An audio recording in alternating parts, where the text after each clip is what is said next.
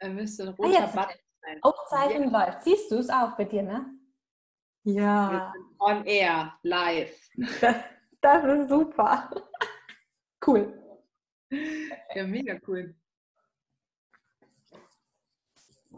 Na, dann starten wir, oder? Let's go.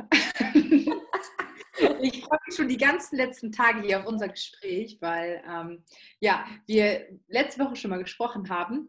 Mhm. Da sind so viele ja, interessante Sachen hochgekommen, gerade für die ganzen Menschen da draußen, gerade zum Thema Darmgesundheit und so weiter. Da bist du ja auch so mega die Expertin drin als Heilpraktikerin und so weiter. Du kennst dich da ja super im Detail mit aus und bist da sehr, sehr in der Tiefe und auch bei den Menschen. Und ja, die jetzt zuschauen, wir haben uns über ganz viele Dinge unterhalten und dann ist so aufgefallen, hey, das hat so viel Mehrwert. Und deswegen lass uns doch ja dieses Video drehen, damit wir ein paar Sachen noch mit den anderen sprechen. Ich freue mich voll, dass wir da jetzt die Zeit haben. Ja, ich freue mich auch total. Mega, mega cool. Ähm, ist dir nach unserem letzten Gespräch noch irgendwas eingefallen oder so, wo du sagst, boah, das ist noch voll wichtig, was so voll viele Menschen eigentlich wissen müssten, gerade zum Thema Darm, Darmgesundheit und so weiter? Mhm, vielleicht mal immer begegnet in ja. deinem ja. ja. Also vielleicht mal einleitend einfach ein bisschen, weil Ernährung ist ja ein Monsterthema. Ne? Mhm. Und vor allem ist Ernährung, finde ich, so ein total emotionales Thema. Mhm. Und das ist natürlich dann immer schwierig, ne? wenn man sagt, okay, wir sprechen jetzt über Darmgesundheit, wir sprechen über Ernährung, weil dann kochen gleich die Emotionen einfach richtig hoch. Ähm, ja. Weil natürlich dann vielleicht auch Dinge gehört werden, die wo man vielleicht gegen den eigenen Impuls einfach dann sind. Ne? Deswegen finde ich das erstmal wichtig, das überhaupt bewusst zu haben, dass wenn man über Ernährung und Darmgesundheit redet, dass wir versuchen, alles, was so emotional ist, einfach wahrzunehmen, aber trotzdem rauszuhalten. Weil sonst können wir uns nicht auf die Fakten konzentrieren. Mega cooler Hinweis. Ja. Okay, cool. Ja, ja. Und was bei, deswegen bei Ernährung finde ich und Darmgesundheit so wichtig ist, ähm, dass wir wirklich auch drauf gucken, wie funktioniert unser Körper wirklich und wie funktioniert das, was wir essen, wirklich. Und nicht nur drauf zu sehen, okay, wir haben übermittelt bekommen, das und das ist gut und das und das müssen wir essen. Zum Beispiel dieses typische, jeder muss frühstücken, ne? was so in den Köpfen drin ist. Frühstücke wie ein Kaiser, Mittagessen wie ein König, abends wie ein Bettelmann. Das haben wir halt alles mitbekommen, aber um dann nachher wirklich gucken zu können, was ist für unseren Darm gut und unsere Verdauung gut. Müssen wir diese ganzen alten Sachen einfach auch beiseite lassen, bevor wir uns das anhören können. Ja, finde ich cool, voll auch dann ja. Dinge überdenken halt einfach auch und ähm, ähm, ja, mit der Zeit halt gehen. Du hast gerade was Spannendes gesagt mit morgens wie ein König mhm. und so weiter, also Kaiser, König, Bettelmann. Ähm, was hältst du von, von diesem Spruch und was steckt da so für dich dahinter? Also aktuell halte ich von diesem Spruch mit meinem Wissensstand, weiß ich jetzt halt nicht mehr so viel. Okay. okay. ja, also, ja, es wurde gesagt, dass wir morgens ganz, ganz viel frühstücken sollen, weil wir einfach das brauchen ne, für den Tag. Ja. Diese Kraft und diese Energie, das ist also der Hintergrund, ja. damit ja. ähm, vermittelt wird. Und wenn wir es aber andersrum sehen, dann ist aber morgens, wenn nachdem wir aufstehen, eigentlich die Zeit vom Körper, wo er erstmal versucht, alles auszuscheiden, was wir in der Nacht eigentlich verstoffwechselt haben. Ne? Mhm. Das heißt, morgens möchte unser Körper ausscheiden. Und das je nachdem, wie wir so ticken, sogar bis 11 Uhr oder bis 12 Uhr. Okay. Ja, und das heißt, in dieser Zeit sollten wir eigentlich nur leichte Sachen zu uns nehmen und viel trinken, damit das, was der Körper auch ausscheiden möchte, auch ausgeschieden werden kann. Und da kommt mhm. natürlich dann ein kaiserliches Frühstück dem ein bisschen in die Quere. Weil wenn der Körper also mit Verdauen beschäftigt ist, scheidet er ja nicht aus. Mhm. Was mache ich denn morgens, wenn ich dann trotzdem aufstehe und habe voll den Hunger? Wenn ich da so voll irgendwie noch ganz äh, schnell irgendwie, das ist halt immer so, ne? Das kenne ich auch von ganz vielen Menschen. Ich muss irgendwie ganz schnell auf die Arbeit gehen und so weiter. Um 8 Uhr muss ich da sein und vorher habe ich das Gefühl, ich brauche da noch irgendwas zu essen, um gut in den Tag zu starten. Was würdest du mir da, da so raten? Also erstmal würde ich einem oder dir raten, dass du morgens gut trinkst. Also es ist so das Erste, einfach um gut durchzuspülen. Man kann auch mit einer kleinen heißen Zitrone oder sowas anfangen, wenn man jetzt keine Unverträglichkeit hat gegen Zitrusfrüchte. Ähm, und dann einfach zu gucken, okay, was brauche ich jetzt? Bin, reicht mir einfach Obst aus, um zu frühstücken? Ja? Muss kein Obstsalat sein, es kann auch einfach eine ganze Frucht sein, was man dann isst. Ähm, oder brauche ich doch ein bisschen mehr? Und wenn ich mehr brauche, dann eignet sich zum Beispiel auch mal ein warmes Frühstück morgens, wie ein Porridge oder so. Aber wirklich mhm. sehr einfach gehalten und nicht sehr pompös. Also das Gegenteil vom Kaiser. Das Gegenteil vom Kaiser, okay. Ja. Du magst vielleicht noch ein bisschen mehr ins Detail gehen, was da genau morgens mit uns passiert, mit unserem Körper? Ist das für jeden Menschen gleich oder unterscheidet sich da irgendwie bei der Entgiftung oder Ausscheidung morgens irgendwas unter irgendwem? Vielleicht noch ein paar mhm. Details dazu. Ja, sehr gern. Ähm, also jeder hat natürlich seine eigene Organuhr ein bisschen, jeder hat natürlich seinen eigenen Rhythmus, das darf man immer berücksichtigen dann nachher auch bei der Person. Die Menschen schlafen ja auch unterschiedlich oder auch unterschiedlich lang. Ne? Das darf man einfach berücksichtigen. Generell kann man natürlich sagen, dass morgens die Niere viel ausscheidet und die Leber sehr viel ausscheidet. Und wenn natürlich die Leber mit Ausscheidungen beschäftigt ist, kann sie in der Hinsicht nicht das bereitstellen oder sie kann schon, aber dann unterbricht sie halt ihre Ausscheid äh, bzw. ihre Ausleitung. Ne? Ähm, das bedeutet, wenn wir wirklich diesen Prozess, dass wir alles rausschicken, nicht unterbrechen wollen, sollten wir gucken, dass wir möglichst wenig Eiweiß und Fett sogar morgens essen, sondern wirklich mehr schauen, dass wir was Leichtes essen, wie Obst oder ein Porridge uns dann machen. Also eher so das Gegenteil von, äh, ich mache mir jetzt ein dickes Omelett morgens. Genau, das Omelett ist morgens nicht die beste Wahl. Okay. Das sollen wir dann eher lieber auf den Mittag vertagen oder auf den Abend. Weil, da, weil das kenne ich auch so von früher. Das war so immer so morgens Frühstück mit Ei oder so. Das hast du erst nicht. Also ist das eher so was für mittags oder für abends sogar? Genau, weil das Eiweiß natürlich, zum Beispiel bei diesem Omelett ist natürlich für die Leber, sobald wir Eiweiß im Organismus kriegen, hört die Leber auf, auszuscheiden. Natürlich scheidet sie immer ein bisschen aus, ne? aber so kann man sich das vorstellen. Sie hört dann auf und der Hauptaugenpunkt und der Fokus richtet sich dann auf das Eiweiß, was wir natürlich verdauen müssen oder wollen. Natürlich ja. auch. Ja. Okay. Leber. Und ähm, wie schaut das Ganze mit der Niere aus? Weil du hattest die Niere jetzt auch noch ein bisschen angesprochen. Mhm. Also die Niere natürlich ähm, über, über die Nacht filtert natürlich trotzdem raus. Ne? natürlich vormittags, wenn wir dann aufstehen, dann erst müssen wir aufs Klo nach ein paar Minuten. Mhm. Also nach einer Viertelstunde und dann kommt natürlich alles mal dieser ganze Urin raus, der natürlich über, über Nacht dann in unserem Körper war und dann sich nachher gesammelt hat und ausgeleitet wurde, ja. Okay. Cool, okay, ja, danke für den Tipp. Ähm, was würdest du dann sagen, okay, gut, am Morgen haben wir jetzt schon so die ganze Frucht und vielleicht sogar ein warmes Porridge. Mhm. Ähm, was würdest du da noch empfehlen? Was für ein Porridge würdest du da ja, unterstützen? Mm, du meinst, wie man Porridge machen kann oder wie darf ich Ja, dass du eine kurze Idee hast, dass ja. vielleicht für alle, die das sich hier angucken, ja. gleich so viel Mehrwert mitnehmen können und wirklich sagen, so, wow, ja diese Zeit, wo ich mir das Interview jetzt angeguckt habe, das ist so cool, weil da war so viel drin, was ich für mich da rausziehen konnte, so viel Inspiration. Und deswegen, ja, vielleicht irgendwie eine Porridge-Idee von dir. Also die Porridge-Idee ist natürlich ähm, ganz normal mit Hafer einmal zu machen. Man kann den auch über Nacht einweichen, man kann den einfach dann auch morgens dann zubereiten. Und ich mag es persönlich, das ist meine Meinung, so simpel wie möglich. Ne? Das wirklich einfach zum Beispiel den Hafer zu machen und dann zu kochen und dann einfach einen Löffel Honig, ein bisschen Zimt drauf zu geben. Ne? Das ist total ja. einfach. Ähm, vielleicht noch ein Schokohafersahne rein. Ja, also wirklich sehr, sehr simpel. Was auch immer ganz gut ist und was ich auch toll finde, ist zum Beispiel Hirse. Ja. Das funktioniert gleich, dass man es einfach kocht. Natürlich bitte nicht salzen, ne? Eher ein bisschen süß machen, wenn man es eher so mag. und das eher lieber süßen als salzen?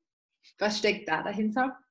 Mm, naja, salzig kann man schon, wenn man es deftig mag. Ne? Man kann ja morgens auch eine deftige Hürsebrei essen. Ähm, aber wenn man es natürlich eher süßer mag, dann ist natürlich Salzen beim Hirsekochen schlecht. ja. Was man auch ja. gut machen kann und gut reinmachen kann, ist auch noch ein bisschen selbstgemachtes Apfelmus. Das ist auch sehr lecker. Das ist eine gute Idee. Ja. Ja, normalerweise schneide ich mir mal so Apfelstückchen klein und mache da einiges an Zimt dran. Ich mag das Ganze, ja. wenn Zimt mit dabei ist. Ja. Und dann immer ein bisschen mitkochen, das ist auch wichtig und gut, ne? Wenn man schon was Warmes isst, dass man den Apfel auch ein bisschen mitkocht dann morgen. Ah, Apfel mitkocht. Genau. Mhm. Ja, cool. Ja. Gute, gute, mega coole Idee, ja. Und wenn du jetzt sagst, okay, mittags, was ist da so ganz wichtig da für den Körper, wenn es um, um die Mittagszeit rumgeht? Mm, und die Mittagszeit und Abendszeit, da ist immer dann die Frage, was, was essen wir, ne? Hm. Also die Frage ist nicht eher, was genau, beziehungsweise was sollte man eher mittags oder abends essen, sondern die Frage ist dann eher, wie esse ich? Dass es auch für hm. mich gesund und für mich gut ist. Ne? Ähm, da gibt es keine pauschale Antwort zu sagen, okay, wie man das immer hört, abends sollte man Eiweiß essen. Das ist auch total überholt, weil zum Beispiel, wenn ich abends ähm, Kohlenhydrate esse, schlafe ich einfach besser. Mhm. Okay, also du meinst jetzt, dass ich dann abends Nudelauflauf mache, oder wie? Theoretisch kann man abends Nudelauflauf machen. Allgemein natürlich muss man sich fragen, wie viel Getreide man natürlich auch essen mag und möchte. Ne? Mhm. Ja. Aber was meinst du mit Kohlenhydraten? Weil da wollte ich jetzt einfach noch ein bisschen drauf. Genau. Was sind Kohlenhydrate überhaupt? Kohlenhydrate sind jetzt nicht nur Nudeln und Brot, so wie wir das eigentlich kennen, sondern Kohlenhydrate ist eigentlich alles, was Obst und Gemüse anbelangt, alles, was Ballaststoffe sind. Das sind nämlich unsere gesunden Kohlenhydrate, die eher nicht so förderlichen Kohlenhydrate, da gehen wir dann eher Richtung Nudeln und Brot natürlich. Mhm. Ja. Also Kartoffeln, Reis, alles an Gemüse von Zucchini, Brokkoli, alles, was es so gibt. Okay, also da auch eher so die pflanzlicheren äh, Kohlenhydrate. Genau, so. genau. Ja. Das Getreide ist auch eine Pflanze, ne? aber, aber? aber einfach das ganze Lebensmittel, ne? also wirklich Obst und Gemüse. Und beziehungsweise da eher den Gemüseanteil natürlich, wenn man morgens schon Obst hatte. Was ist daran so, was ist daran so gut? Ich finde das mega cool, dass du das sagst. Gerade äh, woher kommen die Kohlenhydrate? Warum ist es so, so voll wichtig eigentlich für den Körper? Mm, Kohlenhydrate in Form von Obst und Gemüse. Also wenn wir von Kohlenhydraten ab jetzt reden, ist immer Obst und Gemüse. Warum das so wichtig ist für unseren Körper? Mm, unsere Darmflora hat ja verschiedene Bakterienstämme in sich. Mhm. Und die Bakterien, die wo wirklich unsere Darmflora schützen und auch dafür sorgen, dass sich keine Fremdkeime irgendwie ansiedeln, die ernähren sich halt hauptsächlich von Ballaststoffen und Obst und Gemüse.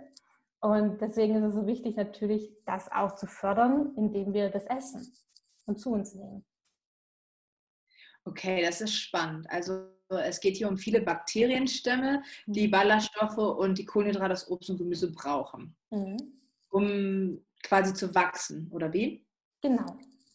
Was, was passiert in unserem Körper, wenn wir dies nicht hinzufügen oder wenig oder zum Beispiel ganz wenig Ballaststoffe wirklich haben?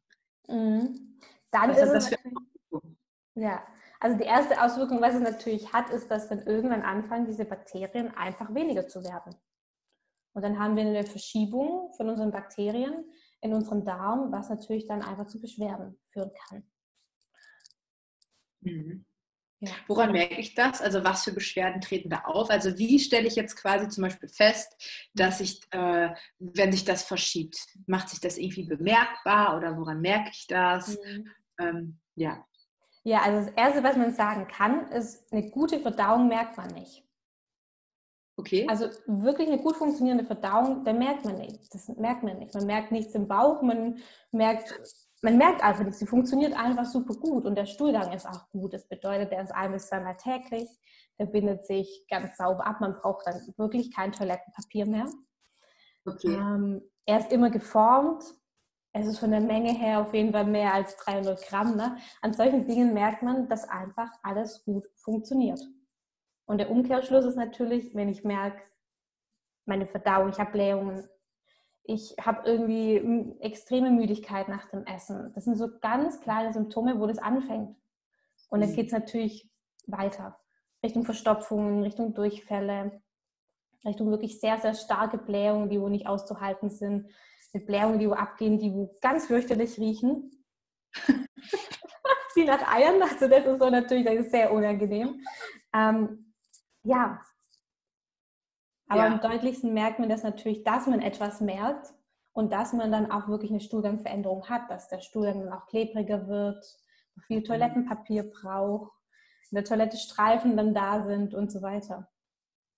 Daran merkt man dann, dass Bakterienkulturen einfach verschoben sind auch. Okay. Was ist, wenn, wenn ich jetzt feststelle, diese Bakterienkulturen sind jetzt ein bisschen verschoben? Was kann ich da genau machen? Was hast du da genau für Tipps, die wirklich effektiv sind? Mhm.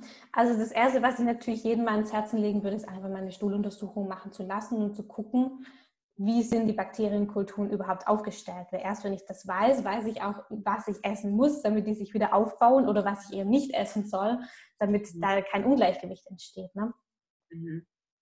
Das ist einmal eine Sache, was ich ganz wichtig finde. Kann natürlich nicht jeder machen, vielleicht.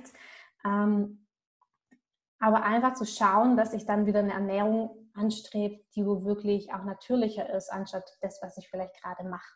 Und vor allem zu gucken, wie viel Stress habe ich, das spielt auch immer rein. Oder wie mhm. viel ja, toxische Sachen nehme ich auch zu mir, was vielleicht jetzt nicht so gesund sind, was vielleicht einfach dann auch mein Darm ja, einfach gerade nicht gut tut. Ja. Warum, wir haben uns jetzt die ganze Zeit über Darm unterhalten, Darm, was dem Darm gut tut. Warum ist das so ein Riesenthema, das Ganze mit dem Darm? Mhm, warum? Also unser Darm ist natürlich ein riesen, riesen Organ. Es ist wahnsinnig erstmal, wie lang er ist und es ist wahnsinnig, wenn wir diesen Darm angucken, das ist dann nicht einfach nur wie so ein Gummirohr, also nicht wie so ein Gartenschlauch, sondern das verzweigt sich so tief innen drin, dass diese Fläche wirklich enorm riesig ist nachher am Schluss, die wo wir in uns haben. Und es ist natürlich unsere Kontaktstelle zur Außenwelt, genauso wie unsere oberflächliche Haut, ist unser Darm die Kontaktstelle. Alles, was wir essen, muss einmal durch uns durch. Hm. Und wenn natürlich diese Oberfläche im Inneren nicht stimmt, kann passieren, dass wir vielleicht sehr empfindlich auf Lebensmittel reagieren oder dass wir dann nachher allergische Reaktionen bekommen, Unverträglichkeiten bekommen und so weiter. Mega cooler Punkt. Sorry, dass ich da jetzt sofort ja. einmal kurz reingehe. Also es gibt ja ganz viele Menschen, die Unverträglichkeiten haben, Allergien und so weiter. Würdest du sagen, äh, das ist von Geburt an oder spielt halt gerade dieses ganze Thema, was du gesagt hast, auch eine ganz enorme Rolle, dass sich so eine mhm. Unverträglichkeit auch im Laufe der Zeit entwickeln kann? Was mhm. sagst du da als Heilpraktikerin dazu? Also um, um dich abzuholen, ist es so, dass natürlich bei der Geburt schon sich viel entscheidet, was unsere Bakterienkulturen angeht. Ne? Ähm, okay. Einmal ist das Milieu von der Mama natürlich ganz wichtig. Wenn das nicht passt, dann passt natürlich das Milieu von dem Kind erstmal auch nicht. Das heißt, die Mutter gibt immer an das Kind erstmal weiter, diese ganzen Bakterienstämme. Ähm, wow. Natürlich einmal ist in der Diskussion, ob ein Kaiserschnitt theoretisch ein Problem darstellt, was diese Bakterienkulturen angeht, weil natürlich durch den Geburtskanal nicht so viele Bakterien geschluckt werden können. Ähm, aber das steht, wie gesagt, in Diskussion. Da ist noch kein hundertprozentiges Ja oder Nein da. Aber man kann sich natürlich gut vorstellen, wenn diese Bakterien nicht aufgenommen werden, weil kein natürlicher Geburtsprozess da ist, dass natürlich dann vielleicht erstmal eine verminderte Flora da ist. Und dann, wenn man Kinder beobachtet, die stecken ja alles erstmal in den Mund. Ja. Und das hat ja auch einen guten Grund, weil dadurch nehmen sie diese ganzen Bakterien auf im Laufe des Heranwachsens. Ja, weil eigentlich ist ja, ja so, um Gottes Willen, das Kind darf ja nicht so schmutzig werden und keinen Dreck ja. essen. Und genau. Äh, ist das eigentlich nicht so, oder wie? Naja, man sollte jetzt schon mal auf, aufpassen, dass es nicht drei Kilo Erde ist. Ne? das ist ja. natürlich klar. Ähm, aber man sollte sein Kind einfach wirklich natürlich auch draußen spielen lassen. Und wenn es mal dreckig ist, ist es völlig gut. Ne? Ähm, und diese Überhändewascherei von den Kindern oder dieses Überklinische ist natürlich dann einfach schlecht für die Bakterienkultur mhm. beim Heranwachsen. Und dann geht es natürlich weiter. Ja. ja. Dann kommen zu der Ernährung. Ne? Also jemand, der vielleicht nicht so eine gute Stammflora mitgekriegt hat. Ähm, und dann vielleicht auch eine Ernährung hat von, vom Familienhaushalt, die nicht jetzt adäquat dafür ist. Dann haben wir natürlich irgendwann ein Problem und dann entwickelt sich vielleicht nicht gleich von Anfang an, aber dann im Laufe einfach der Jahre vielleicht sogar eine Unverträglichkeit. Was sind so die häufigsten Unverträglichkeiten, die dir so begegnen im Alltag bei deinen mhm. Patienten? Mhm. Einmal natürlich Laktose, also Milchprodukte ganz vorne ran. Ja. Ähm, Und dann natürlich ist auch eine, immer eine Frage nach dem Gluten. Ja. Es gibt da zwei verschiedene Arten. Es gibt natürlich einmal Zöliakie. Das ist wirklich ganz, ganz eine schlimme, sage ich mal, Glutenunverträglichkeit. Da sollte man wirklich auch überhaupt gar kein Gluten zu sich nehmen. Und dann ja. gibt es eher diese Glutensensitivität. Das heißt, man hat noch keine Zöliakie, zum Glück noch keine, ähm, reagiert aber sensibel einfach auf das Gluten, was man dann zu sich nimmt. Und das ist oft leider gar nicht so bewusst.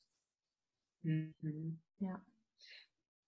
Was würdest du den Menschen jetzt einmal für, für das eine und das andere empfehlen? Also was, mhm. ähm, ja, was ist da, wenn es um diese Bereiche Unverträglichkeit und so geht, super, super wichtig zu wissen? Mhm.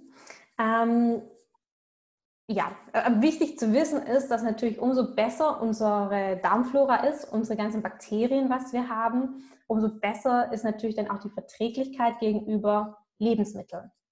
Hm. Ähm, Laktose zum Beispiel ist natürlich so ein, einfach ein Riesenthema. Da ist auch die Frage, wie viel esse ich davon? Esse ich ein bisschen? Okay. Esse ich sehr viel? Ist natürlich klar, ne? Ähm, und wenn wir aber die Ernährung von, ich sage mal, Durchschnittsdeutschen angucken, der startet halt morgens meistens mit einem Müsli. Da hat es sehr ja. viel Milch drin oder mit Quark. Ne? Das machen die meisten morgens. Und dann geht es halt weiter. Und da gibt es noch einen Kaffee mit Milch. Was, was, was ist das ganze Thema mit dem Laktose? Also gerade so Milch ist super gut für die Knochen, zur Stärkung, weil da Kalzium drin ist. Mhm. Das ist so, so wie ich aufgewachsen bin. Mhm. So, ähm, also von der ländlicheren Gegend her ist das ja so das, äh, was man da so mitbekommt. Ja. Äh, warum ist das so ein großes Thema? Oder mhm. ja, was also, macht das wirklich mit uns? Ja, also bei Laktose ist natürlich, oder beziehungsweise bei Milchprodukte, man muss sich erstmal das Produkt immer anschauen, sage ich. Okay, wenn wir es untersuchen, ja, Milchprodukte haben sehr viel Kalzium. Das ist natürlich völlig richtig. Aber wenn wir jetzt anschauen, was passiert, wenn wir Milchprodukte zu uns nehmen, darauf kommt es dann halt natürlich an. Kann unser Körper überhaupt dieses Kalzium rausnehmen aus diesem Milchprodukt oder nicht? Und bei Milchprodukten ist es einfach so, es ist ein sausäurehaltiges Lebensmittel und wenn wir das zu uns nehmen, muss unser Körper natürlich versuchen, den Säurebasenhaushalt aufrechtzuerhalten. Und mhm. er muss abpuffern. Und die tricky Sache ist, dass es natürlich die Puffersubstanz in unserem Körper immer Calciumphosphat ist. Und das kommt einfach in unsere Knochen vor. Also klar haben wir ein Lebensmittel vorliegen, was viel Calcium hat, aber dass wir es gut verwerten können in unserem Körper und dass wir es gut ausgleichen können, diese Säure, brauchen wir aus unseren Knochen wieder Calciumphosphat. also, ne, schwierig. Das hm. heißt nicht, auch wenn ein Lebensmittel viel Kalzium enthält, dass es dann nachher auch wirklich für uns dann nachher ankommt. Nicht, wenn wir dann eine Rechnung machen, das, was wir rausmobilisieren müssen, um die Säure zu puffern, hm, ist es natürlich die Aufnahmekapazität aus dem Produkt viel geringer. Hm. Und was wir brauchen. Ne? Ja, mega spannend. Du hast ja ein ganz wichtiges Thema jetzt eben schon wieder angeschnitten und zwar das ganze Thema Säurebasenhaushalt. Ich glaube, da könnte man sich irgendwie zwei Tage drüber unterhalten. Ja. Super, super spannendes Thema. Ja. Vielleicht können wir einfach ein bisschen drauf eingehen. Okay, danke dir erstmal dafür. Ja. Was, was ist denn für, für die Menschen jetzt im Bereich Gluten halt noch mega wichtig zu wissen? Mhm. Also Gluten ist nicht grundsätzlich schlecht. Das darf man jetzt nicht irgendwie so alles über den Kamm schälen, genauso wie Milchprodukte sind auch nicht grundsätzlich schlecht. Das kommt immer auf das Maß drauf an. Und es kommt auch natürlich darauf an, was ist es für ein Produkt, wie wurde dieses Produkt verarbeitet. Und beim Gluten kann man natürlich sagen, es ist einfach, das ganze Getreide ist sehr, sehr hoch gezüchtet. Also können wir da einfach mal anfangen zu gucken, okay, welches Getreide kann ich zum Beispiel nutzen, wo nicht so hoch gezüchtet ist. Und da kann man mhm. dann wirklich gucken, okay, man geht auf Urgetreidesorten zurück, wie ein Urdinkel. Oder dass man zurückgeht ähm, auf ein Emmer-Produkt. Umso hochgezüchteter natürlich dieses, dieses Getreide ist, umso schlechter verträglich ist es auch für uns. Mhm. Das ist ein Punkt. Und dann der zweite Punkt ist natürlich diese Verarbeitung, wie die stattfindet. Mhm. Wenn man bei einem ganz normalen Bäcker einkaufen geht, ist es oft so, dass dieser Bäcker so eine Mischung hat dann wird der Teig kurz angerührt und kurze Zeit später ist es dann einfach im Backofen. Und da hat das Getreide oder dieses, dieses Produkt gar keine Zeit, irgendwelche Stoffwechselprodukte durchzumachen oder Prozesse. Ne? Wenn man jetzt bei einem Biobäcker einkaufen geht, dieser Teig, bis der dann mal im Backofen kommt, ähm, das dauert sehr, sehr lange einfach. Und durch diese lange Gehzeit ist es natürlich dann so, dass einfach durch diese Stoffwechselprozesse, was entstehen, es nachher für uns einfach viel, viel besser verträglich wird. Mhm. Okay, spannendes Thema. Mhm. Mhm, okay. Ja. Das sind so, sag ich mal, die zwei wichtigsten Punkte, was man beachten sollte. Und ein reines, sag ich mal, eine reine Brotmahlzeit sollte natürlich eher eine Ausnahme anstatt eine Regel darstellen. Für uns im Schwabenland wird ja immer gern gefespert. Wie heißt das? Gefespert? Genau, gefespert wird für uns immer. Und da wird natürlich viel Brot gegessen. Ja. Ja, und da kommt es einfach auch wirklich auf die Menge drauf an, wie viel wir davon essen. Brot ist in geringen Maßen gar kein Thema. Oder auch wirklich, wenn es ein sehr, sehr gutes Brot ist, von einem Biobäcker oder wirklich selber gebacken, mit einer langen Teigzeit. Ähm, das ist für uns viel, viel besser verträglich und dann macht es nichts aus, wenn wir da mal zwei, drei Scheiben davon essen. Aber natürlich ein reines Feschblock und mit viel, viel, viel Brot und sehr, sehr, sehr oft macht natürlich dann irgendwann Probleme im Darm. Hm. Würdest du sagen, wenn man das über längere Zeit dran macht, dann äh, kommt es schon, dann erhöht man quasi die, die, die Chancen, dass das zu Problemen kommt? Definitiv. Ja, weil ich kenne das auch so von, von früher, morgens irgendwie Toastbrot, mittags eine Stunde mhm. zur Arbeit, dann irgendwie mhm. abends ein Brot, weil man dann keine Lust hat mehr was irgendwie doch zu kochen. Mhm. Ähm, Gibt es ja einige, einiges, deswegen okay. Mhm. Was, was ähm, kann man denn tun quasi, wenn man jetzt irgendwie diese Unverträglichkeiten hat? Ob es jetzt Laktose ist oder Gluten. Vielleicht nochmal irgendwie abschließen, was man dann irgendwie machen kann. Ja. Ist man länglich intolerant? Muss man irgendwelche Laktosetabletten nehmen? Mhm. Wie, wie, schaut das aus? Wie kann ich meinen Darm da weiter unterstützen? Mhm. Also ob man lebenslang natürlich dieses Problem hat, das kann man nicht hell sehen, das muss man einfach gucken. Ähm, es ist natürlich immer auch die Frage, hat man wirklich eine Allergie, also eine richtige Allergie oder hat man einfach eine Unverträglichkeit? Ne? Unverträglichkeiten können weichen, eine richtige Allergie ist meistens natürlich schwierig. Das ist nochmal wichtig zu unterscheiden. Ähm, bei Unverträglichkeiten kann wirklich sein, dass umso besser unser Darmmilieu ist, dass das dann auch wieder sich langsam ausschleicht und langsam auch weggeht. Okay. Genau. Die Sache ist halt natürlich auch die, dass wir uns bewusst werden dürfen, wie viel wir davon einfach immer essen. Wie du das erzählt hast, morgens startet man halt mit einem Toastbrot, dann mittags oder beziehungsweise zwischendrin gab es irgendwie eine Stulle, dann geht es weiter, mit mittags isst man vielleicht Nudeln und dann nachmittags gibt es noch irgendwie einen Keks oder einen Kuchen und abends gibt es dann wieder einfach irgendwie Brot, weil es schnell gehen muss. Das heißt, wir haben fünf Mahlzeiten mit Getreide am Tag und das ist einfach wirklich zu viel. Und das soll auch nicht das Ziel sein. Ne? Ähm, von einer gesunden Ernährungsumstellung geht es ja auch darum, dann zu gucken, wie viel von dem sollte ich eigentlich dann wirklich essen oder was ist überhaupt für mich dann nachher tolerant, wie viel kann ich davon essen. Ja, super wichtiges Thema. Mhm. Ähm, was können denn die Menschen machen, um dann wirklich die Darmflora, die, die guten Bakterienstämme noch mehr zu unterstützen? Mhm. Ähm, um die guten Bakterienstämme zu unterstützen, muss man den Bakterien das zu essen geben, was sie brauchen. und dann landen wir halt wieder bei dem, bei dem Gemüse, beim Obst und bei den ganzen Ballaststoffen, also bei den gesunden, wichtigen Kohlenhydraten. Ja, ja, das ist ein Riesenthema und das ist das Wichtigste, was diese Bakterien brauchen. Beim Eiweiß macht man sich weniger Gedanken, weil die meisten Menschen haben einfach zu viel Eiweiß auch im Stuhl, beziehungsweise eine Eiweißbelastung auch im Stuhl. Das erlebe ich immer wieder, wenn ich diese Untersuchungen auch mache, dass es kaum einen Patient gibt, der wo keine Eiweißüberbelastung hat oder eine Fettüberbelastung im Darm. Ne? Mhm. Deswegen ja, das Wichtigste, was man tun kann, ist wirklich einfach den Obst- und Gemüseanteil hochzuschrauben. Okay, Obst- und Gemüseanteil hochschrauben. Was sind so deine Top drei Lebensmittel für Ballaststoffe, wo du wirklich sagst, boah, das sind so wirklich, oder Obst- und Gemüsearten auch vielleicht, wo du sagst, boah, das ist wirklich Must-Have zu Hause? Huh, schwierige Frage. Ich würde einfach sagen, das ganze Lebensmittel an sich. Wirklich, das ganze Lebensmittel an sich ist einfach wichtig. Egal, ob das ein Brokkoli ist oder ob es eine Zucchini ist oder ob das Bohnen sind, ne? wirklich das ganze Lebensmittel an sich. Also ein, also ein, ein, ein Dingsprodukt, wo nicht noch was zugesetzt ist, sondern mhm. wo die ganze, das ganze. Also Brokkoli wäre auch mit unter meinen Top 3, um ehrlich zu sein. Ich liebe Brokkoli. Ich finde Brokkoli krass.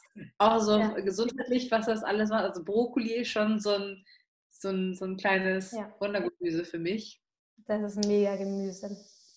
Ist geil. Mhm. Was gibt es noch? Also Brokkoli voll wichtig. Was hast du, wer jetzt Ballaststoffe noch? Also so direkt, was die Leute greifen können. Ja, also natürlich das Allerwichtigste an Gemüseanteil, was man hochschrauben darf, ist grünes Gemüse. Grünes. Ja, einfach so einfach mal, ne? Einfach alles, was grünes Gemüse ist, weil natürlich, da landen wir wieder beim Kalzium. Okay. Das sehr kalziumhaltig ist. Wir brauchen ja auch viel, ne? Ähm, deswegen. Was hältst du von Grünkohl? Grünkohl ist super natürlich immer langsam anfangen. Ne? Wenn ich noch nie Grünkohl gegessen habe, äh, gleich einen ganzen Grünkohl zu essen, dann explodiert natürlich mein Darm. Ne? Immer ein bisschen sanft anfangen, aber Grünkohl ist mega. Ich mache es immer meinen grünen Smoothies rein. Das ist immer voll lecker. Ja, ja. Du hast gerade was Spannendes gesagt, äh, immer langsam anfangen, sonst explodiert, weil ganz viele, die, äh, das kenne ich auch, wenn sie gerade erst so anfangen mit der ganzen Ernährungsumstellung, mhm. die fangen dann an, sich so ein bisschen mehr Obst und Gemüse hochzuschrauben und merken dann, boah, bei meinem Magen tut das nicht gut oder ich kriege dann auf einmal, also vorher hatte ich keine, kein Gas zum Beispiel im Körper, jetzt habe ich das auf einmal und dann, ähm, warum tut mir das dann nicht gut, kommt dann die Frage auf. Mhm. Also die Antwort ist wirklich langsam beginnen. Mhm. Und das Problem liegt natürlich daran, wenn ich diese ganzen Helferchen nicht habe oder wenig davon habe, die das Gemüse dann abbauen oder verstoffwechseln, es muss ja auch mhm. langsam wieder, diese Bakterien müssen erstmal wieder vermehrt werden. Ähm, das heißt wirklich langsam anfangen und gut, gut, gut kauen. Das, das ist wirklich ganz wichtig.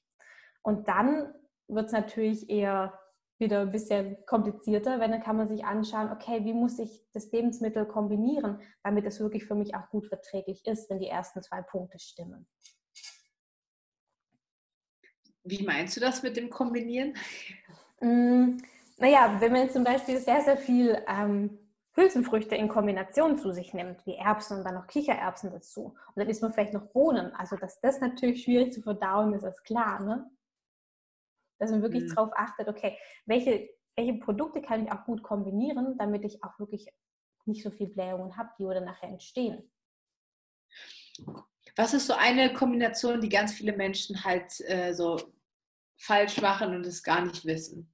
Was halt so in unserer Gesellschaft normal ist. Mhm. Was ist da so eine Kombination? Also die größte Kombination, was, also was mir immer in der Praxis begegnet, ist die Kombination Fleisch und Salat. Also theoretisch ein Salat mit Hühnerbruststreifen oder Rinderfiletstreifen. Das ist wirklich was, was mir ganz häufig begegnet und wo ich dann immer ganz baff bin. Aber das, das kenne ich auch von früher. Also so ein mhm. Salat, weil man möchte ja so ein bisschen gesünder jetzt leben und da so ein bisschen mehr so drauf achten und so, so ein mhm. bisschen grün mehr. Und dann bestellt man sich halt anstatt irgendwie die Pommes mhm. irgendwie im Restaurant mit Mayo und Ketchup eher so ein Salat und dann aber mit so, so Hühnerbruststreifen drauf für das Eiweiß dann noch. Genau, dass das Eiweiß auch abgedeckt ist. das Eiweiß, nein. Ja, das wird ja immer so, so erzählt. Mhm. Und grundsätzlich ist das ja auch richtig. Ne? Der Salat ist super gesund. Das Fleisch enthält Eiweiß. Eiweiß brauchen wir auch in gewissen Mengen für unseren Körper. Aber die Kombination ist einfach das, was das nachher das Schlechte ist, in Anführungszeichen. Und das kann ich auch erklären. Ähm, weil wenn wir uns diese zwei Lebensmittel angucken, die wirklich enorm gegensätzlich sind, zum Beispiel der Salat. Der Salat ist sehr, sehr, sehr wasserhaltig. Ja. Und alles, was sehr wasserhaltig ist, was sehr luftig ist, so nenne ich das einfach mal, was eine wenige Dichte besitzt, wird natürlich viel schneller verdaut, anstatt was, was ganz, ganz fest ist. Und Fleisch ist ganz, ganz, ganz, ganz fest und ganz dicht. Hm. Ähm, und wenn wir beides gemeinsam essen, kommt beides gemeinsam ja in unseren Magen rein. Und was man da wissen darf, ist, dass Eiweiß immer priorisiert wird bei uns als Menschen, mhm. bei der Verdauung, weil wenn wir so zurückgehen in unsere, sage ich mal, Ureinwohnerschaft, wenn wir dann mal einen Mammut hatten, das musste halt mal wirklich dann auch gescheit verdaut werden, dieses einmal im Jahr, ne? Dieses Eiweiß. Deswegen, Eiweiß wird immer priorisiert. Und dann haben wir zwei Lebensmittel, die im Magen liegen. Das Fleisch, das Eiweiß, was sehr dicht ist, was sehr lange braucht. Fleisch braucht wirklich fünf bis sechs Stunden zum Verdauen. Und ein Salat, je nachdem, was es für eine Sorte ist, maximal halt 30 Minuten. Ne? Mhm. Also liegt der Salat völlig unbeteiligt drum, fängt an zu gären und das Fleisch ist noch lange nicht fertig verdaut. Und bis diese, diese Kombination dann irgendwann mal im Darm landet, haben wir schon so viele Gärungen, die entstanden sind durch diesen Salat, ähm, wo natürlich gleich enorm belastend ist für unseren Dünndarm. Okay, ja, Wahnsinn. Was ist dann dann so eine Lösung, wenn man es dann mhm. trotzdem zusammen essen möchte? Mhm. Die Lösung wäre, den Salat wirklich zuerst zu essen. Okay. Und danach einfach wirklich das Fleisch zu essen. Wie viel Zeit dazwischen würdest du da empfehlen? Hm, das muss nicht lang sein, das können wirklich fünf Minuten sein, das ist gar kein Thema dann.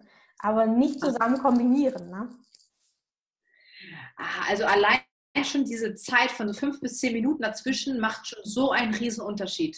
Mhm wenn man darf sich das vorstellen, wir denken ja immer, im Magen wird eh alles zusammengemixt. Das ist so das, was ich immer gelernt habe früher. Ach, im Magen kommt es doch eh zusammen, ist egal, wie du das isst, ne? Ja, genau. Aber das ist halt nicht so. Das, was zuerst in den Magen kommt, wird reingeschichtet. Also das wird nicht vermischt, das wird wirklich geschichtet. Da gab es auch ganz viele äh, Studien dazu, das ist ganz toll. Und wenn wir natürlich den Salat vorne liegen haben und das Fleisch liegt nachher irgendwo hinten oben drauf, dann kann der Salat ja schon mal die Passage in den Darm dann nehmen und das Fleisch darf einfach noch seine weiteren viereinhalb Stunden im Magen bleiben, bis es dann halt weitergeht. Das ist, glaube ich, echt wichtig zu wissen, dass es wirklich so geschichtet einfach so äh, äh, auch verdaut wird und so weiter. Und einfach nicht so als Gesamtpreis, sondern mehr so, ah, okay. Hm. Mhm. Ja, Deswegen das Problem ist nicht das einzelne Lebensmittel an sich, sondern die Kombination in dem Fall. Hm. Boah, voll cooler Tipp und voll wichtige Kombination, was du jetzt da auch gerade gesagt hast, weil das ist, glaube ich, echt schon eine Sache, die, die, die, die wir häufiger, ähm, die uns häufiger begegnet, so im Alltag. Hm, hast du, spontan fällt dir noch so eine Lebensmittelkombination ein, wo du sagst, das wird ganz auch falsch gemacht? Mhm. Also dadurch, dass ich aus dem Schwabenland komme, ist die Linsen mit Spätzle und Seidenwürstel natürlich ganz oben dran. okay. Ja, also das ist natürlich auch so eine, so eine Kombination, wo man wirklich aufpassen sollte. Linsen kombiniert mit Getreide ist natürlich auch einfach eine gefährliche kleine Gasbombe, die dann problematisch ist für den Darm. Warum ist das so, gerade mit den Linsen? Mm, ganz simpel betrachtet ist natürlich die Linse auch sehr viel, hat natürlich auch sehr viel Eiweiß. Ja. Und es wird auch wieder priorisiert. Und dann haben wir das Gleiche, dass die Kohlenhydrate, also die Nudeln, nicht richtig wirklich verdaut werden. Und dann haben wir wieder eine Gärung, die wo entsteht. Mhm. Das heißt, wenn man Linsen essen will, empfehle ich wirklich einfach ganz simpel eine Linsensuppe, einen Linsensalat, vielleicht mit ein, zwei Kartoffeln oder sowas. Und dann also ist es auch viel besser. Voll. Also du, du sprichst es auch schon an, also alles wieder so ein bisschen mehr, mehr leichter und so simpler. Es genau. kommt richtig, ja, auch so rüber. Genau, mhm. einfach viel, viel simpler essen. Du hast so coole Tipps. Also ich meine, da sind so viele Sachen jetzt schon, schon drin gewesen, was wir gerade so besprochen haben. Mhm. Was sagst du vielleicht, was ist noch wichtig oder was fällt dir noch ein, worüber wir unbedingt noch sprechen müssen? Mhm. Also wenn wir bei dem Thema nochmal ganz kurz bleiben, ist auch ja. wirklich wichtig, dass wir gucken, dass wir rohe Lebensmittel einfach separiert essen von gekochten Lebensmitteln. Das ist wirklich. Meinst jetzt, also alles, was mit Rohkost zu tun hat, ist eher getrennt zu essen von so Kochkost. Genau. Deswegen gibt es ja auch den Vorspeisensalat. Mhm. also nicht zum Essen Salat.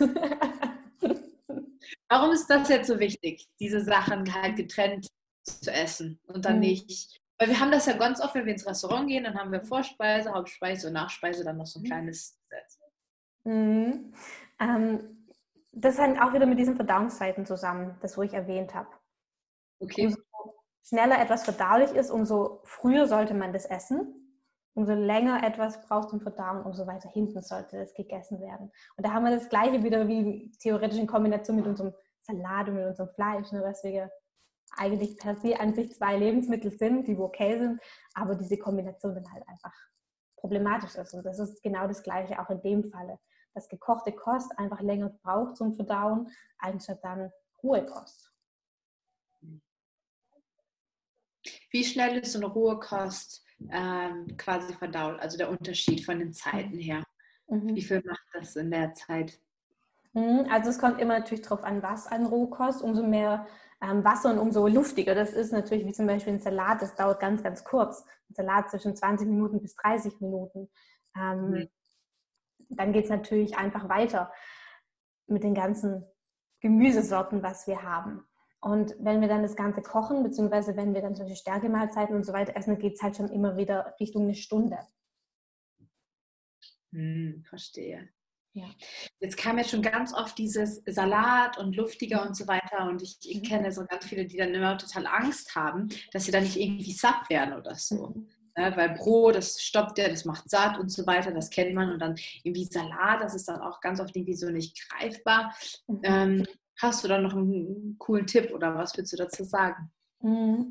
Mhm. Natürlich ist erstmal die Frage, was man unter Sättigung versteht. Ne? Ein schweres Gefühl im Magen ist die Frage, ist das wirklich eine Sättigung? Das ist auch einfach wichtig, wo man sich mal reflektieren darf. Ähm, jemand, hm. der eine Mischkost hat, der sehr viel Fleisch isst, der hat natürlich ein ganz anderes Sättigungsempfinden anstatt jemand, der jetzt vielleicht sich vegetarisch ernährt. Der hat ein viel, viel leichteres Sättigungsempfinden, ähm, anstatt jemand, der eine Schwere braucht, um das nachher wahrzunehmen. Ja. Und es ist natürlich in der Tat so, wenn man sagt, man steigt jetzt auch vermehrt natürlich Gemüse um, ähm, bei den Hauptmahlzeiten, dass man erstmal das Gefühl hat, man muss man viel mehr essen. Ja. Und es ist ja auch in Ordnung, dass man erstmal dann viel mehr isst. Das ist völlig okay.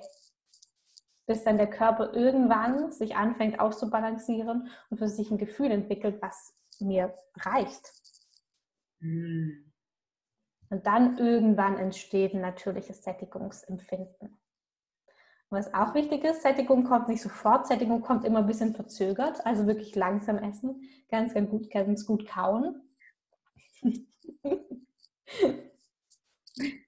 Ja, ich finde es super, ich finde es mega, weil gerade gerade was du gerade angesprochen hast mit dem Sättigungsgefühl, das ist mhm. wirklich ein mega wichtiges Thema. Also das mhm. war, ich kenne das auch von mir früher, da war ich an einem Punkt, da hatte ich irgendwie da schon gar kein Sättigungs- oder Hungergefühl mehr. Das war total alles komplett durcheinander fast schon. Und ich habe erst quasi aufgehört, richtig zu essen, wenn ich richtig ja, fast schon ein bisschen Schmerzen hatte, ja, so also mhm. Magen, so, oh, jetzt weiß ich, jetzt bin ich genau. wirklich satt. Und äh, das habe ich gemerkt, das haben einige Menschen. Mhm. Und da wieder diese, diese Körperintelligenz, wirklich diese, dieses Gefühl wieder halt aufzubauen und das zu schulen, wirklich da dieses Gespür wieder zu mhm. empfinden ja, noch mehr diese Verbindung noch stärker zum Körper wirklich zu haben. Ja. Äh, es ist ein mega spannendes Thema. Ja, das ist super spannend. Und wie du das gesagt hast, du hast erst aufgehört, wenn es eigentlich schon geschmerzt hat, ne? wenn eigentlich die Dehnungsgrenze schon da war und dann wirklich auch mit sich geduldig sein, Bewusstsein entwickeln und einfach mal essen und langsam essen und dann einfach mal gucken. Und wenn das da nicht gereicht hat, meine Güte, man kann ja dann nochmal was essen, notfalls. Was ich total mag, auch gerade hier in unserem Gespräch und deine Energie, einfach, dass es auch einfach so verleicht sein darf. Auch ja. entspannt und nicht nur so strikt und jetzt so und so, sondern dass es wirklich auch ja diese, diese, dieser Prozess ist und da auch so ein bisschen, äh, du verkörperst für mich dieses, dieses noch sanfter zu dem Körper sein. Mhm. Definitiv. Ne? Man muss sagen, das hart funktioniert auch gar nicht. Eine harte Ernährungsumstellung funktioniert für die meisten Menschen einfach auch nicht ähm, einfach wirklich geduldig mit sich sein und wirklich Spaß dran auch haben, was auszuprobieren. Und Spaß dran mhm. haben, okay, was kann ich denn anstelle machen? Und dadurch sich dann auch wirklich zu entdecken und vielleicht auch ein ganz anderes, also Geschmacksempfinden zu entdecken. Und wenn ich da aus meiner Erfahrung berichte, ich würde viel, viel weniger als früher. Nicht, weil ich mich scharf mag oder irgendwas, sondern weil ich einfach wieder das Lebensmittel an sich so schmeckt, dass es wow. genial ist. Ne? Und das ist auch ein Punkt. Wir sind oft so überdeckt dann nachher, dass es einfach ein bisschen Zeit braucht. Ich finde das so, so spannend, was du gerade sagst. Mhm. Und was du aus, aus, deiner, aus deiner eigenen äh, Erfahrung da auch irgendwie gemacht hast, weil mhm. das deckt sich voll mit, mit meinen Erfahrungen überein, mhm. dass ich wirklich hatte das Gefühl, meine Geschmacksknospen und Nerven haben sich irgendwie verändert. So fühlt sich das ja. an früher so ein rote Betesaft, da hätte ich gesagt, um Gottes Willen, bitte, bitte, bitte nicht, bitte nicht. Ich hätte nie freiwillig Grünkohl gegessen oder so, wie so als Saft oder so. Mhm. Und jetzt, jetzt schmeckt es mir richtig und mhm. man kann es richtig fühlen, dass der Körper verlangt richtig danach. Ich finde ja. das super erstaunlich, wie sich das verändert. Ja, das und ist dafür wieder. Lebensmittel weg. Wo ich ja. früher dachte, boah, das habe ich immer gegessen, irgendwie so Thunfischnudelauflauf und denke immer so, das macht so schwer und so. Da greift ja. man nicht mehr nach. Ja, das ist total spannend. Ich war am Wochenende ja unterwegs und da haben wir auch, ich esse dann auch einfach, was es gibt. Ne? Das ist ja auch wichtig, dass man nicht so ein Dogma hat und nachher sagt, okay, ich darf das aber alles gar nicht essen. Ne? Das schränkt ja auch in der Freiheit ein. Und dann habe ich wirklich so gegessen, wie es da einfach gab. Und es gab extrem viel Weizenprodukte ne? Ähm, und wirklich auch viel Fertigprodukte. Das war halt so. Und dann bin ich nach Hause gekommen, habe echt gedacht, boah, jetzt brauche ich einen Gemüsenachschub. Es hat richtig gegiert in mir wieder toll frischen Lebensmittel. Hat der Brokkoli angefangen mit dir zu reden? Das war, ja, das war ja das Sellerie heute Morgen. Okay. Ja. Ja.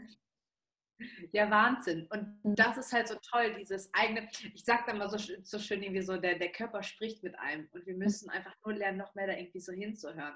Ja. So wirklich, als wenn er mit dir gesprochen hat, so, hallo, wie so eine Stimme, das kann man ja. wahrnehmen. Total cool. Ja. Ja. Und um diese Stimme halt zu hören, es hat einen Prozess, ne? Das geht nicht von heute auf morgen. Boah, das ist voll schön. Ja. Ja, finde ich mega gut. Was ist, was ist jetzt so, wenn man jetzt sich nur den letzten Schlussteil jetzt von dem Gespräch anguckt? Was ist so das, was du sagst, boah, wenn du das jetzt hier mitgenommen hast, da hast du schon wirklich super viel für dich gelernt, für dein Leben und nur wenn du das machst, das wirklich umsetzt, dann hast du eine deutliche Veränderung schon in deinem Leben, gerade wenn es ums Thema Körper, Körperbewusstsein, mhm. Essen, Darm und so weiter geht. Mhm. Was wäre so dein, dein Tipp? Also mein Tipp wäre natürlich, so wie wir auch angefangen haben, erstmal zu gucken, okay, was habe ich für Emotionen, was das Essen anbelangt? Und da auch achtsam dann zu sein und zu sagen, okay, ich probiere trotzdem, was ich da denke und was ich fühle, einfach mal was aus. Und gehe auch wirklich mal so ein bisschen, bisschen nach dem Kopf und gucke einfach, okay, was ist denn ein wirkliches Lebensmittel? Ne? Das finden wir nicht verarbeitet großartig in den Supermarktregalen. Das finden wir vielleicht eher irgendwie in der, in der ja, Gemüseabteilung. Und dann herzugehen und zu sagen, okay, ich probiere einfach mal aus, viel mehr Gemüse zu essen. Und bin da geduldig, gucke mir das an, habe Ideen, spüre mich in, also in, hinein und entwickle einfach daraus ein ganz anderes Bewusstsein für Ernährung.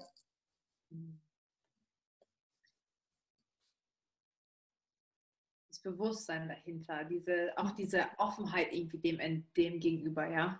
Genau. Mhm. Ja. Mhm. ja. Ja, voll schön. Ja. Und das Wichtige ist auch, dass man nicht immer gleich aufgibt. Ne? Nicht nur, wenn man das zwei Wochen macht, dann ist gleich der heilige Gral da. Nee, einfach langsam, schrittweise umstellen, schrittweise neue Sachen entdecken. Und vielleicht auch zu sagen, okay, ich hole hol mir mal Unterstützung weil man kann nicht alles alleine und dafür sind wir ja auch nicht da, dass wir alleine alles machen. Ja, voll schön. Mhm. Also für alle, die zuschauen, wenn es Fragen gibt, gerne an die, an die Tanja wenden. Ja. Oder du kennst dich auch super aus, deswegen. Ja, ja. ja finde ich total schön, was du sagst, weil ich muss wirklich sagen, aus meiner Erfahrung, ich habe da sehr viele Sachen gemacht über die letzten Jahre, sehr viele Sachen, die nicht funktioniert haben, wo ich meinem Körper damit echt geschadet habe, weil ich einfach nicht wusste, wie, weil irgendwie niemand mich da so ein bisschen an die Hand genommen hat. Mhm. Und dadurch habe ich halt Sachen gemacht, wo ich jetzt nachher sage, ui, so, es wäre viel leichter gegangen und viel schneller einfach diese so längerfristig sich ja. wirklich äh, auf diesem Weg zu begeben, weil es ist ja immer so eine längerfristige Veränderung, so eine längerfristige Ernährungsumstellung, sondern wollen es nicht für irgendwie ein paar Wochen machen und dann wieder zurück oder so. Das genau. ist eine längerfristige Veränderung und ja, deswegen kann das schon sehr, sehr hilfreich sein. Ja. Genau, es ist eine Veränderung. Ne? Es ist nicht mal kurz eine Diät, sondern es ist einfach eine Veränderung. ja. Ja. Ja, schön. Mega schön. Magst du irgendwie noch abschließend etwas sagen? Na, ich glaube, wir haben alles gesagt. Habt einfach Spaß, ne? Einfach Spaß haben. Ja, das ist wichtig. Genau entdecken. also ja, gerne, sag du und das ist auch vielleicht so, diese, für mich ist ja diese, diese Schönheit beim Essen ja total, weißt du, sich das auch vielleicht mal so nett anrichten, ja? ja. Nicht das einfach auf den Teller so, ne, und, und zack, oder so Brotschnitte, so, das essen wir jetzt hier, sondern so ein bisschen da so wirklich sich vielleicht Inspiration holen oder irgendwie, ähm, dass es wirklich schön aussieht, weil man nimmt ja auch mit allen Sinnesorganen wirklich diesen Genuss wahr, ja, dieses Essen mit ja. allen Sinnesorganen. Ja, und dadurch kann das gleich schon viel, viel einem auch besser tun und sich, und sich besser anfühlen, auch für den Körper, wenn man wirklich das vor sich hat und weiß, wow, das tut mir jetzt richtig gut. Ich esse das jetzt mit einem Genuss, es schmeckt mir, es tut meinem Körper gut. Ich weiß, dass es meinen Körper unterstützt, meine, meinen Darm unterstützt, ja, und mhm. das wirklich richtig mir gut tut in jeglicher Hinsicht. Und ich finde das so ein wichtiger Punkt, das auch wirklich zu, ja, so zu ehren und da auch wirklich so eine bewusstere Einstellung irgendwie dazu entwickelt. Ja, da bist du ja eh die Expertin, dass es schön aussieht, das Essen. das ist super. Dann darf ich mir da noch einen Teil von abschneiden. ja, so ein wichtiger Punkt. Ja. Ja, aber ich glaube, es ist ein wichtiger am, am Anfang erstmal wirklich auf den Weg zu begeben und Sachen, äh, wo wir ganz am Anfang angefangen haben, mal zu hinterfragen. Ne? So, so ein bisschen mal zu gucken, okay, gut, wie, mhm. wie, wie, wie, wie ist das so, wie war das früher? Deckt sich das noch mit den Sachen von heute? Was kann ich vielleicht ja. verändern? Und dann so wirklich in, in näheren Kontakt vielleicht mit sich selbst und dem eigenen Körper zu gehen. Ja. Genau. Und nicht diese, diese Symptome, die man hat, Sodbrennen und die ganzen, wo es da drückt, da, da fühle ich mich gasig oder so, dass das nicht normal ist, weil ganz oft genau. tun wir das ab als, ja, das hat man ja so, aber eigentlich ist es ja eigentlich gar nicht normal. Genau, auf diese Impulse auch hören. Ne? Ja, das, voll. Wie ich das gesagt habe, eine gute Verdauung spürt man eigentlich nicht. Die hat man einfach. spürt man nicht, ne? Genau, die hat man einfach. Ja. Und sobald man aber irgendwas spürt, ne? Dass man einfach dann auch nach sich guckt. Weil mhm. Sodbrennen ist das schon, schon was Ordentliches, ne? Mhm. Ja. Ja, vielen lieben Dank dir, liebe Tanja. Ja, ich danke dir. Ich freue mich super und das nächste Mal, vielleicht für alle, die jetzt ein bisschen zugeschaut haben, ja, vielen, vielen lieben Dank für deine Zeit. Total, total cool, da war jetzt so viel dabei. Und ähm, nächstes Mal, wir müssen unbedingt Teil 2 aufnehmen, weil mir das ja. so gut gefallen hat. So, so cool. Ich möchte unbedingt mit dir über so Leaky Gut und sowas halt noch alles sprechen. Also ganz Sehr viele, da gibt es so viele Sachen noch. Also Tanja, vielen, vielen lieben Dank dir. Ja, vielen ähm, Dank dir. Eine Freude. Mega cool. Ja, super. Ja, super. Also, wenn ihr irgendwelche Fragen habt ähm, bezüglich Darm, Darmreinigung und so weiter, alles, was äh, mit der ganzen Ernährung zu tun hat, deine, wie findet man dich, Tanja? Mm, Im Internet findet man mich unter naturheilpraxis-forteler.com. Das ist so genau. der einfachste Weg oder auf Instagram natürlich auch. Cool. Ja. Alles klar. Subi. Super. Also, liebe Caro. Danke dir. Danke dir.